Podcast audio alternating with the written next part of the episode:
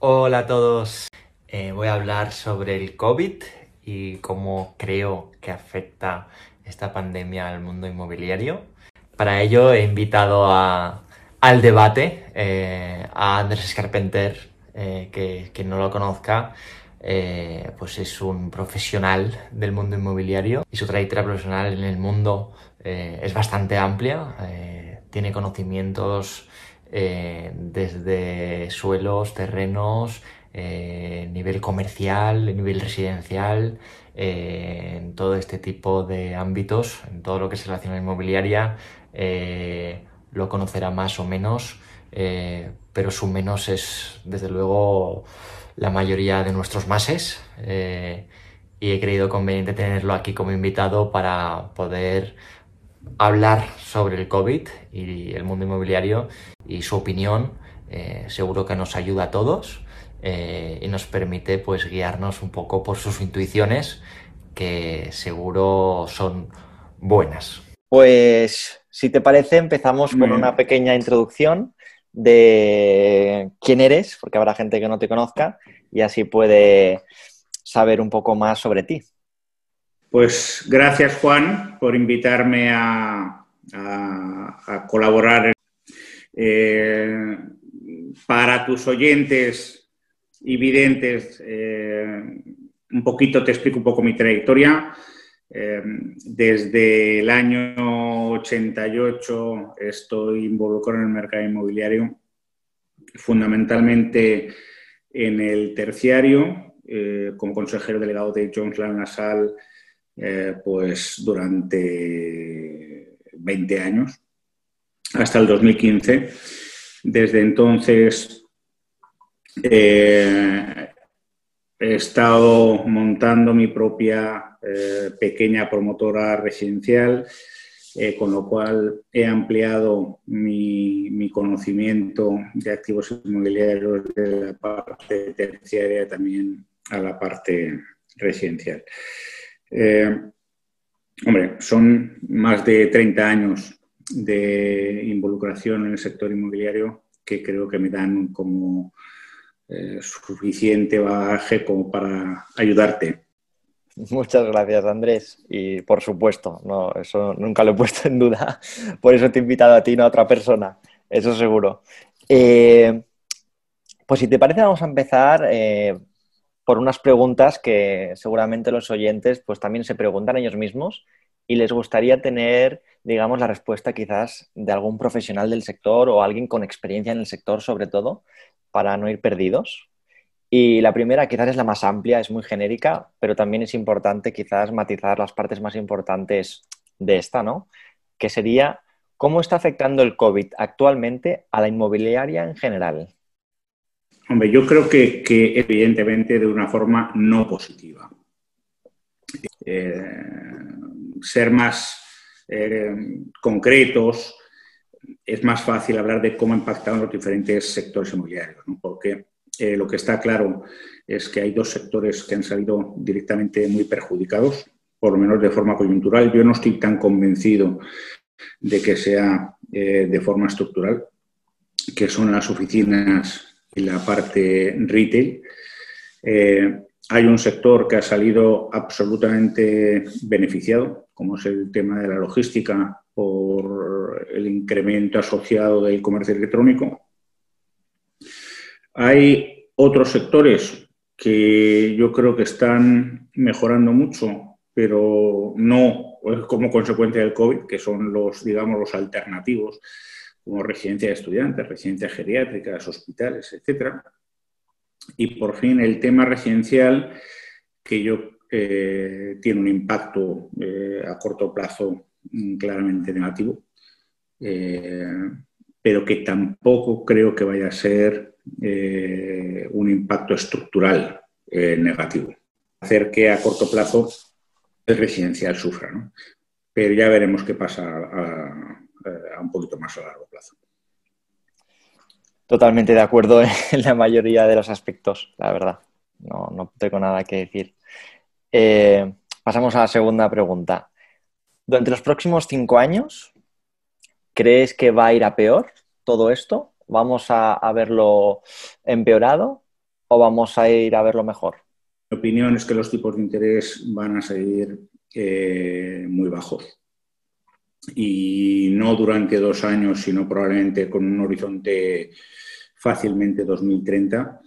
Si eso es así, eh, el sector inmobiliario como, como sector de inversión va a generar mucho interés porque sigue siendo en principio un sector que está hedgeado eh, contra la inflación eh, y da rendimientos positivos eh, con respecto a la deuda. El, el, local de calle creo que es el, probablemente el gran perdedor. El tema residencial es para mucha gente la mayor inversión de su vida. Para hacer esa mayor inversión de su vida lo que necesitan es un ambiente de confianza. hoy, evidentemente, la incertidumbre laboral es, está en su apogeo, con lo cual eh, no creo que esto se recupere eh, a cortísimo plazo. Lo que cambia probablemente es la tipología de vivienda que se puede hacer. Eh, muchas más de uno y dos dormitorios, que esto en España se ha empezado a hacer solamente hace poquito. La gente quiere espacios abiertos, ya veremos si eso continúa. ¿no? Yo creo que el centro de la ciudad siempre va a ser apetecible, el centro de la ciudad es irrepetible, eh, con lo cual no va a desaparecer desde mi punto de vista el mercado de centro-ciudad. Ahora, eh, que sí que puede ser una tendencia el tener viviendas un poquito más amplias, eh, más verdes, más, con más amenities, y eso lo tienes que encontrar por precio y por tamaño y por tipo de producto fuera de la ciudad eh, sí. La siguiente pregunta será, ¿cómo creemos que afectará al COVID a los inmuebles bancarios en concreto, ¿no? A todos esos activos que los bancos embargan y luego posteriormente pues ponen las plataformas eh, a la venta para recuperar, digamos, el dinero que, no han podido recuperar a través del líquido, sino que a través de un inmueble. A ver, yo creo que dos cosas. Eh, a muy corto plazo, yo creo que como el mercado mm, inmobiliario va a tener, va, a sufrir un deterioro, eh, yo creo que van a tener que bajar un poquito sus expectativas. Los fondos inmobiliarios están buscando retornos a tres, cinco años. Eh, un criterio importantísimo para ellos son las, tasas internas de retorno y si no venden eh, les perjudica muchísimo. Con lo cual yo creo que a lo mejor vamos a ver a corto plazo una bajada de precios para que ellos puedan seguir eh, vendiendo. Ya veremos después qué pasa para reflejar la situación actual. ¿no? Claro, que, no solamente de desconfianza y demás, sino e incertidumbre, es que los bancos eh, les cuesta mucho más que hace un año prestarte dinero. ¿eh? Totalmente. ¿Recomendarías ante una buena oportunidad bancaria comprarla? ¿O tendrías miedo de comprar inmuebles o de fondos, porque como hablábamos antes, la mayoría de estos inmuebles al final son de fondos, es verdad. Eh, ¿Crees que eh, sigue siendo una buena inversión invertir en, piedra, en bienes raíces de este tipo? Yo creo que tal vez es buen momento para comprar activos eh, de segunda categoría, que, que, no significa que sean malos. lo que significa es que ni están ubicados en los sitios maravillosísimos, pero que, pero que todos sabemos que más del 90% de los activos inmobiliarios no están, no están situados en sitios maravillosísimos. Por supuesto. Son activos que a lo mejor mm, requieren actuación y gestión activa y esos eh, seguro que han tenido un descuento de precio bastante importante. También es verdad que son más difíciles de financiar en este momento. ¿no? Y eso es para toda, cualquier categoría de producto dentro del sector inmobiliario. Eh, si estás dispuesto a trabajar, eh, yo creo que sí es buen momento. Se ha producido una bajada y poca demanda, el dinero es cobarde eh, o, más que cobarde, conservador. Entonces, si tienes un, un acercamiento un poquito oportunista, yo creo que probablemente no sea mal momento. sí que ahora mismo hay activos muy baratos como dices tú, no son para nada en zonas prime, siguen siendo provincia, eso sí, de ciudades importantes. Eh, y además la gente yo creo que ahora va a buscar vivienda que pueda permitirle pues la capacidad de ahorro eh, habiendo perdido su empleo o habiendo perdido su, negocio, ¿no? En este caso, eh, todo esto ha provocado que la gente quizás busque una vivienda también más barata en las periferias. Bueno, ya, ya veíamos la tendencia, sobre todo en el residencial, a que se incrementara la proporción de población que prefiere alquilar a, comprar. Eh, con las dificultades de acceso a financiación, yo creo que esto va a continuar. ¿eh? ¿Cuáles son los criterios? Hombre, está clarísimo que, todo el mundo, en la medida de lo posible, eh, todo el mundo quiere lo mismo, ¿no? La, zona lo más bonita posible, lo más nuevo posible, con las zonas comunes más maravillosas posibles, pero después está el presupuesto, ¿no? Y, pues eso. Eh, ahora estamos hablando del alquiler. ¿Qué opinas de la ocupación en estas zonas periféricas no tan primes por COVID-19? ¿Quieres decir, significa que eh, ocupación me refiero a si crees que el COVID ha provocado que mucha más gente eh, decida ocupar una vivienda que antes, o porque ha perdido la suya, o porque no tiene dinero de pagar la suya.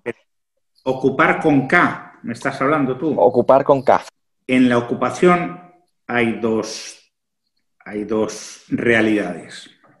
La realidad del que verdaderamente está eh, sufriendo, eh, que no, no, tiene opción eh, porque le faltan medios financieros para buscar una vivienda, que tal vez el ocupar que para mí no deja de ser una actitud, una actividad totalmente ilegal, con lo cual debería ser perseguida.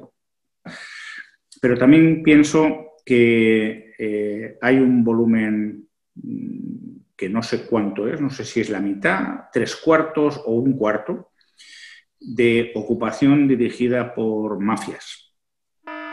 Eh,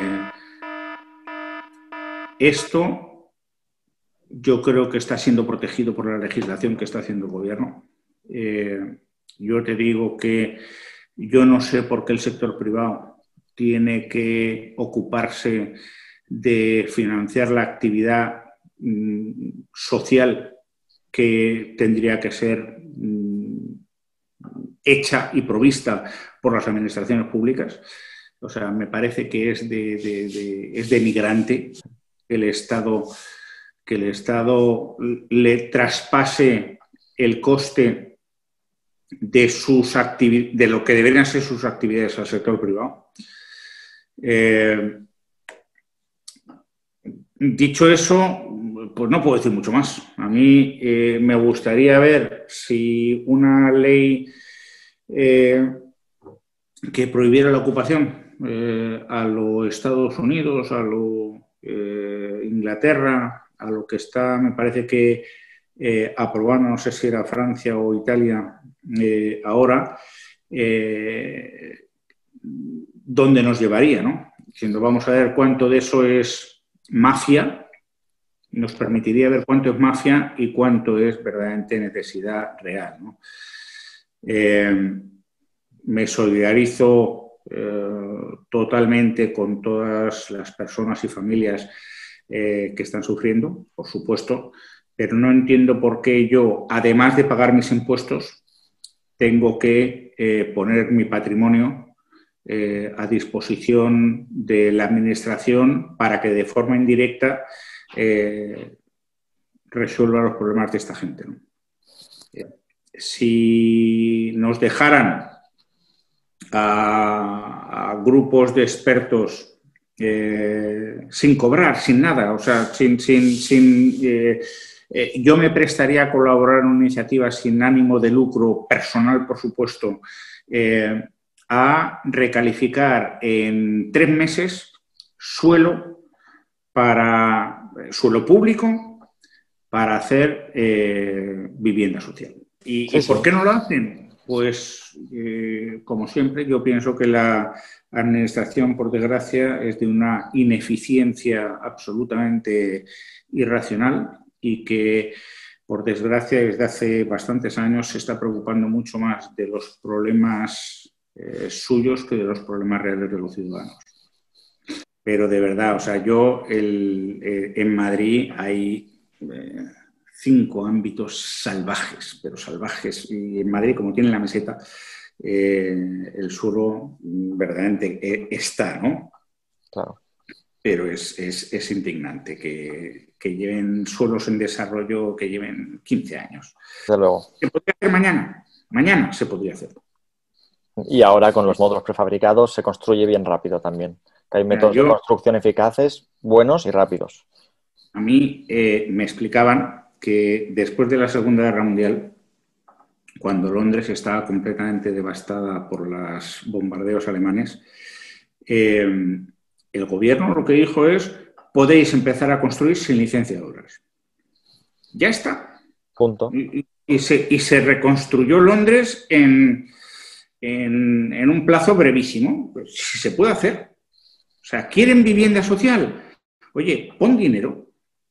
De todos los fondos estos eh, europeos que pueden venir, tú pon dinero. Y dices, tú incluso con, vivienda prefabricada, como comentabas tú, diciendo, eh, ¿tienes una casa levantada en seis meses si el suelo está disponible? Entonces, haz tu trabajo, que es haz que el suelo esté disponible.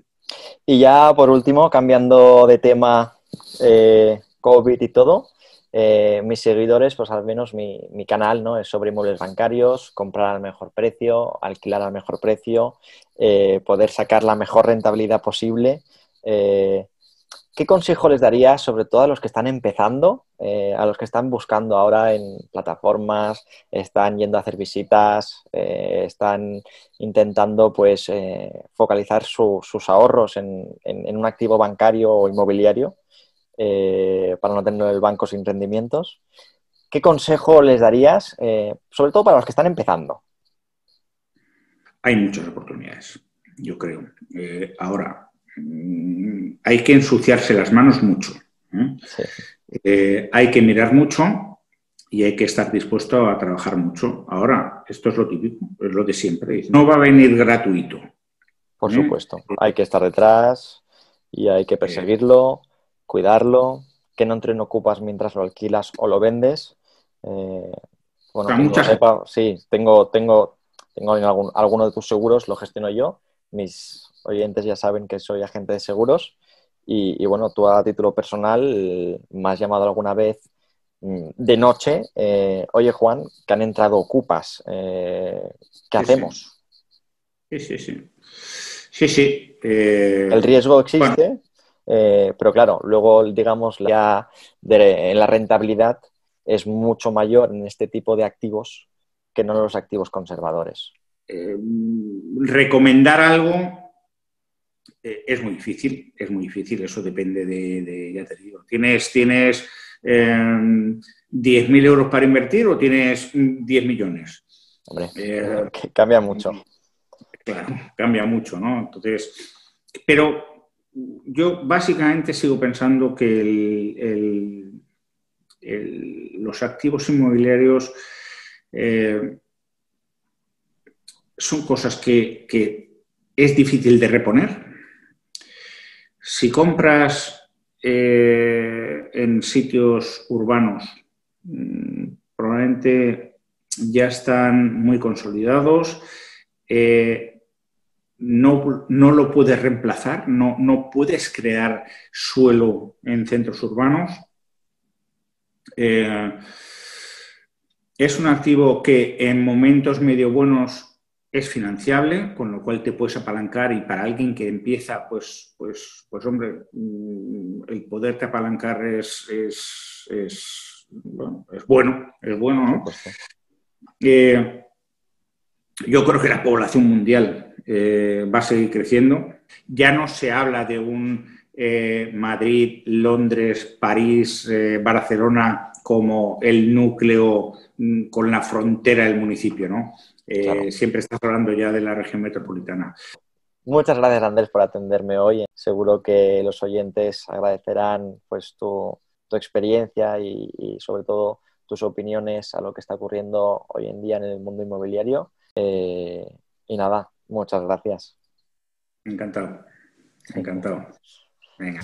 Bueno, espero que os haya ayudado eh, este debate a, aclarar alguna de vuestras dudas. Eh, obviamente se trata de opiniones eh, de un experto, pero no dejan de ser con conocimiento de causa.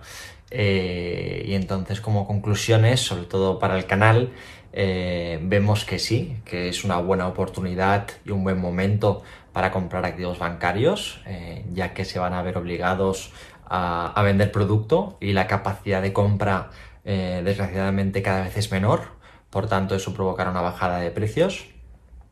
También hemos podido comprobar eh, que claro, la población va creciendo, que ya no se habla solamente de Barcelona ciudad, sino que también se habla de periferias, que también, sobre todo, que estén consolidadas, Hemos visto también, evidentemente, que comprar en periferias y en zonas eh, de, inmuebles bancarios eh, económicos como los que estoy enseñando, eh, normalmente suponen un perfil de riesgo un poco más elevado, obviamente, que comprar en una gran ciudad.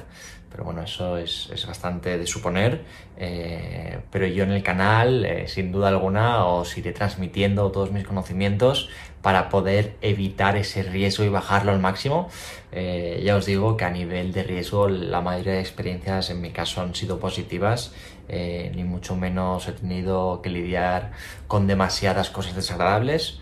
Eh, eso no quita que haya tenido que estar detrás, estar encima, ocuparme, controlar y cuidar de mis inversiones bancarias mucho más de lo que quizás tendría que hacerse con un piso en una ciudad eh, que seguramente pues eh, a nivel gestión sea mucho más fácil.